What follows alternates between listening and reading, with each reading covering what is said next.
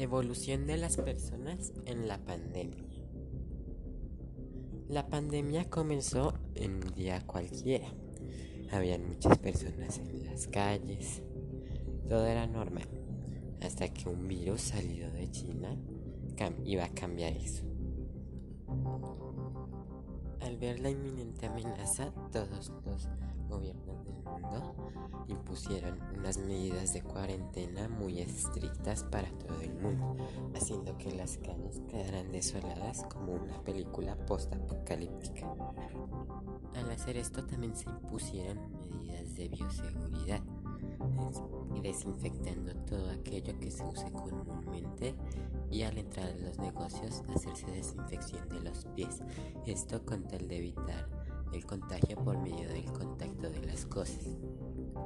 Estas medidas de cuarentena también afectaron mucho al comercio y a la economía de todos los países, haciendo que sectores como el turismo, el hotel aviación se vieran muy afectados por esta inminente pandemia.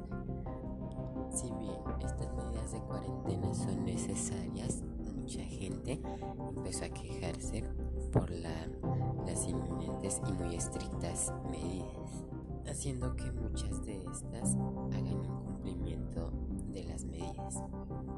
Asimismo, todos los científicos del mundo iniciaron una investigación para poder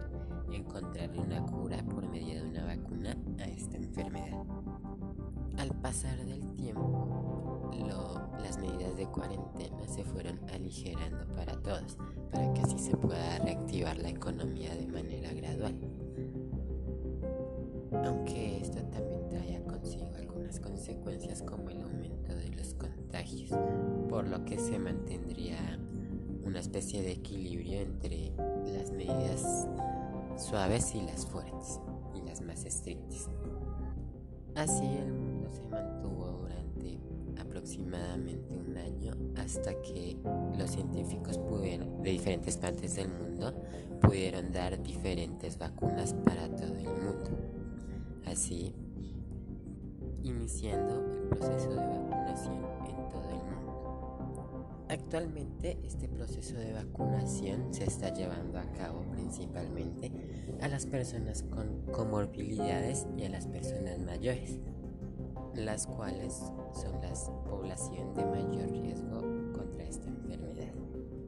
Yendo luego con los adultos, los niños y los niños pequeños, respectivamente. Y así sería la evolución de la pandemia hasta la actualidad. thank you